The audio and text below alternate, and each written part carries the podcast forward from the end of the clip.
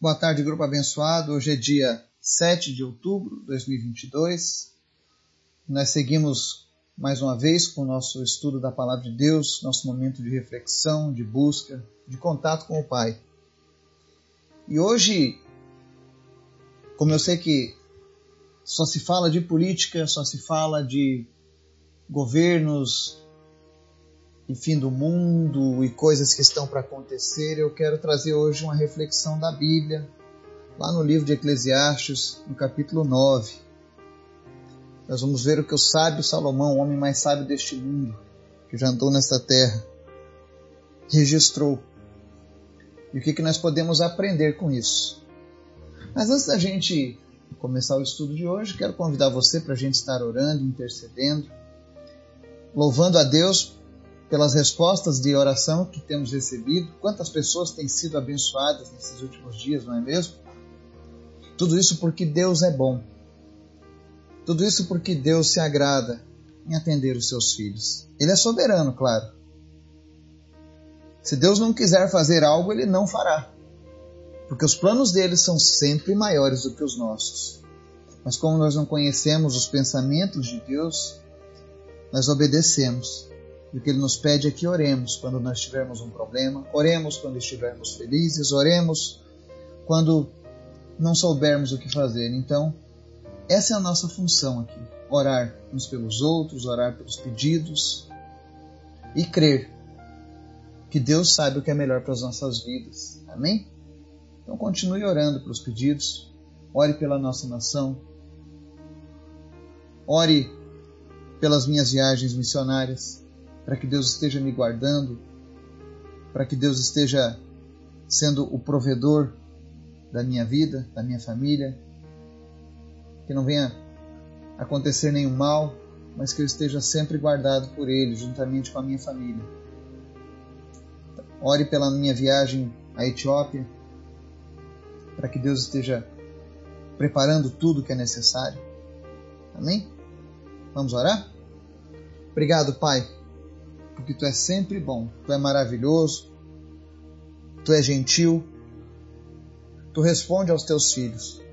Por isso nós te adoramos, Pai. Mesmo quando a resposta não é aquilo que nós esperávamos, mas nós sabemos que a tua vontade é sempre boa, perfeita e agradável. Tira de nós, meu Deus, toda imagem errada que nós temos a teu respeito. Se porventura, Deus, algum trauma das nossas vidas nos marcou de maneira negativa com relação a Ti, que Teu Espírito Santo venha limpar o coração de pessoas nessa tarde. Venha sarar essas feridas que não foram abertas por Ti, Jesus. E que essa pessoa se volte para Ti. Não importa a condição que ela esteja. A Tua palavra diz que o Senhor a recebe quando ela se volta para Ti. Visita-nos nessa tarde, nos abençoa, perdoa os nossos erros, as nossas falhas, nos capacita. Fala conosco, Senhor, nos ensina.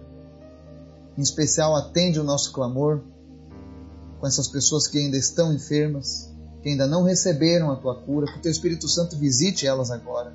Aquele que está em busca de um emprego, em nome de Jesus, Deus abre a porta de trabalho. Te apresento a vida do Ailton, que busca um trabalho aqui na minha cidade. Que o Senhor esteja providenciando, Deus, que o currículo dele seja aceito. Não em qualquer cargo, mas em algo que o abençoe, juntamente com sua família, Pai. Nós precisamos ser específicos naquilo que nós te pedimos, Pai. E nós te pedimos nessa tarde, Jesus, cura o Marcelo, cura a Tiffany, cura a Vanessa, cura todos aqueles que estão enfermos nesse momento.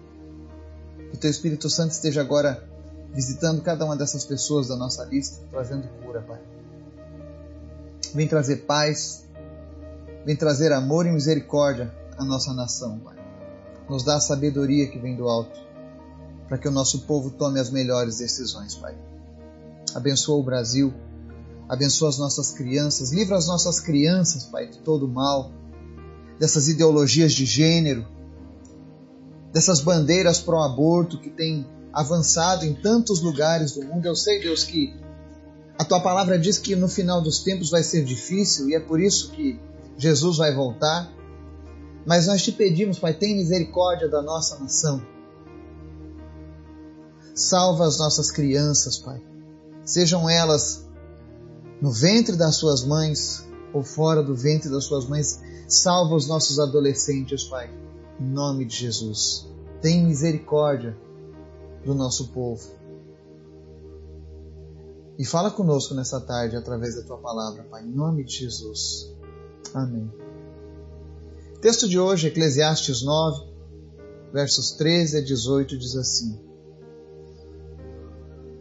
Também vi debaixo do sol este exemplo de sabedoria que muito me impressionou.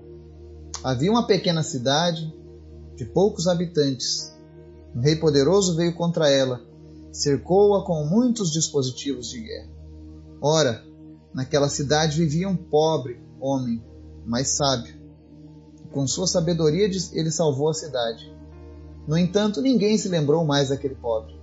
Por isso pensei: embora a sabedoria seja melhor do que a força, a sabedoria do pobre é desprezada e logo suas palavras são esquecidas. As palavras dos sábios devem ser ouvidas com mais atenção do que os gritos de quem domina sobre tolos. A sabedoria é melhor do que as armas de guerra, mas um só pecador destrói muita coisa boa. Amém? Aqui nós vemos uma passagem em que o homem mais sábio dos tempos antigos, Salomão, faz uma reflexão acerca de um exemplo que ele viu. Isso não é uma parábola, foi algo que ele de fato testemunhou. Ou seja, um rei poderoso contra uma cidade pequena com poucos habitantes. É assim que eu enxergo hoje a forma como o mundo se levanta contra a nossa nação. Essas ideologias, essas, esses sistemas mundiais, essas inversões de valores que estão destruindo nações, que estão fazendo com que países se percam, que gerações inteiras sejam destruídas, se levantam. A Bíblia ela é um livro atual, eu sempre falo isso. E essa ideia de poderosos se voltarem contra pequenos, isso sempre existiu. E aqui Salomão está dizendo que o que chamou a atenção é que não importa o tamanho do exército que venha contra um povo, uma nação ou uma cidade, o importante é que se tiver alguém sábio disposto, essa sabedoria pode salvar aquela cidade, ou aquela nação, ou aquele povo. Porque é isso que ele diz, ó. Quando aquele rei poderoso vai contra aquela cidade, lá naquela cidade tinha um homem pobre, mas era muito sábio. E a sua sabedoria salvou aquela cidade. Mesmo que as pessoas nunca mais se lembrem daquele pobre homem, a sabedoria dele naquele momento foi crucial. E aí a palavra de Deus diz assim: por isso pensei, embora a sabedoria seja melhor do que a força, a sabedoria do pobre é desprezada e logo suas palavras são esquecidas. E quando você lê esse versículo, talvez você pense assim: tá vendo? Não adianta nada ser sábio e ser pobre. Porque as coisas que eu vou fazer logo vão ser esquecidas. E eu acho que essa palavra fala muito com a gente, com muitas pessoas pelo menos, comigo fala muito. Quantas vezes eu fui sábio no meu trabalho? ou eu fui sábio ao tomar uma decisão que melhorou a vida de muitas pessoas, ou do meu negócio, ou do negócio de alguém, mas não tivemos o devido reconhecimento dos homens. Ou então tivemos até por um momento e aquilo se perdeu. Eu lembro uma vez que eu trabalhei numa multinacional e era uma reunião crucial para que aquela empresa decidisse o, o próximo passo e eu lembro que o diretor daquele grupo chegou para mim e falou: Eduardo, está nas tuas mãos. E havia uma vaga de um cargo bem melhor. E é claro, quem trabalha quer sempre o melhor. Eu queria aquele cargo. Então eu me esforcei naquela reunião. Fiz talvez uma das melhores apresentações de resultados da minha vida. Conquistei o coração dos acionistas, a maioria deles eram estrangeiros. Foi um sucesso. Recebi tapinhas nas costas, muito bem, tudo mais, mas passado alguns dias não veio a minha promoção. Fui esquecido. E talvez tenha sido isso que aquele homem pobre sentiu. Ele salvou uma cidade. E você? Quantas vezes você já foi usado dessa maneira? Tentou fazer o bem, fez o bem, e embora tenha sido algo impressionante, você não recebeu o devido louvor, a devida honra, né? E isso acontece. Mas a palavra de Deus, eu sempre digo, ela não quer te frustrar. Ela quer te mostrar que há sempre algo maior. E o verso 17 diz assim: As palavras dos sábios devem ser ouvidas com mais atenção do que os gritos de quem domina sobre tolos. Às vezes, as pessoas que dominam sobre os tolos podem até estar fazendo muito barulho. E eu vejo agora nessa eleição os extremos gritando. E nesse meio de nesse, nesse grande barulho, nesses, nesse som, nesse ruído que nós estamos ouvindo, é necessário que você preste atenção naqueles que dominam sobre os tolos. Nós sabemos quem são os tolos. Aqueles que ignoram os sinais, que ignoram os princípios. Procure ouvir a palavra dos sábios nesses dias. Eu não estou dizendo para você escolha A ou B, mas escolha ouvir a palavra dos sábios. Se você tem alguém que você reputa como uma pessoa sábia, ouça a palavra desse sábio ao invés dos gritos de quem domina sobre os tolos. Porque a palavra diz, de Salomão diz assim: a sabedoria é melhor do que armas de guerra, mas um só pecador destrói muita coisa boa. Aquele homem salvou aquela cidade, aquele homem pobre e sábio, salvou sua cidade. Foi esquecido. Logo vieram outras pessoas. E aquele diz: um só pecador destrói muita coisa boa. Às vezes, uma pessoa que não está com a boa intenção, que não possui sabedoria, pode colocar tudo a perder. E o que, que ele está falando aqui nesse texto para nós? É que não importa o que aconteça na sua vida, faça as coisas sábias, faça aquilo que é correto, faça aquilo que é certo. Ah, mas Eduardo, eu não vou ter reconhecimento, as pessoas vão me esquecer. Não tem problema. Faça as coisas que são corretas, que são certas, que abençoem outras vidas. Porque se aquele que vive no pecado, as suas escolhas sempre trarão destruição, trarão desgraça, tanto para ele quanto para as pessoas que estão ao seu redor. Quando aquele rei poderoso veio contra aquela cidade, se a pessoa que estava lá não tivesse sabedoria, poderia ter tido uma carnificina, muitos morreriam ou talvez aquela cidade fosse destruída. Então pense nas atitudes de um pecador e nas atitudes de um sábio diante das dificuldades. E por que, que é importante a gente escolher fazer o certo, escolher fazer o bem, ainda que sejamos a minoria? Eclesiastes 12, do 13 ao 14, diz assim: Agora que já se ouviu tudo, aqui está a conclusão tema a Deus e obedeça aos seus mandamentos, porque isso é o essencial para o homem. Olha só o que ele está dizendo. Quando Salomão encerra o livro de Eclesiastes, o que ele usa de resumo, de finalização é: tema a Deus e obedeça aos seus mandamentos, porque isso é o essencial para o homem. Aconteça o que acontecer nas nossas vidas, seja no trabalho, seja na escola, seja na família, seja na política, temor a Deus em primeiro lugar e obediência aos seus mandamentos. Quer ver um exemplo? Se você traz isso para o seu casamento e você dá atenção à palavra de Deus, você diz não, eu creio que a palavra de Deus realmente é verdadeira, é Deus falando. Então tá, eu preciso temer a Deus e obedecer aos mandamentos do meu casamento, porque isso é o essencial. Por que é o essencial? Porque se você temer a Deus, você não vai trair a sua esposa, você não vai trair o seu marido. Você não trará vergonha sobre os teus filhos.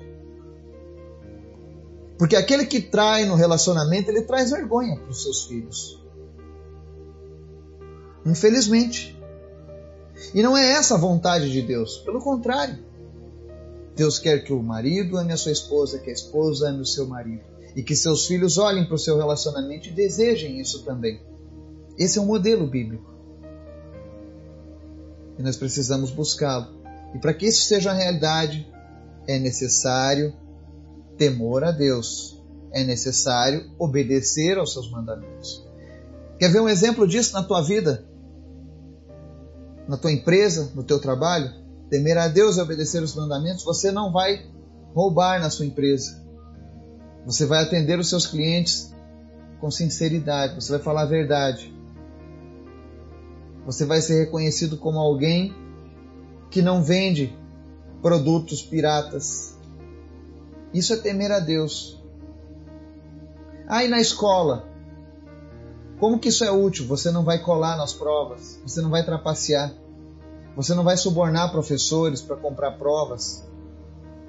Já pensou como o mundo seria melhor se as pessoas seguissem de fato a palavra de Deus como única regra de vida?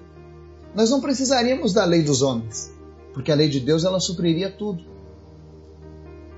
Nela nós temos tudo o que precisamos. É por isso que ela é tão importante. Temer a Deus e obedecer aos mandamentos. Mas isso se aplica também na política, Eduardo? Com certeza que se aplica na política. Como posso eu, com a minha boca, dizer que eu amo a Deus, que eu obedeço a Deus, que eu temo a Deus e favorecer pessoas que possuem princípios contrários, que defendem ideias contrárias. Esse é um problema. Eu sei que muitos podem até me julgar hoje. Ah, você está sendo político. Não, eu estou sendo bíblico.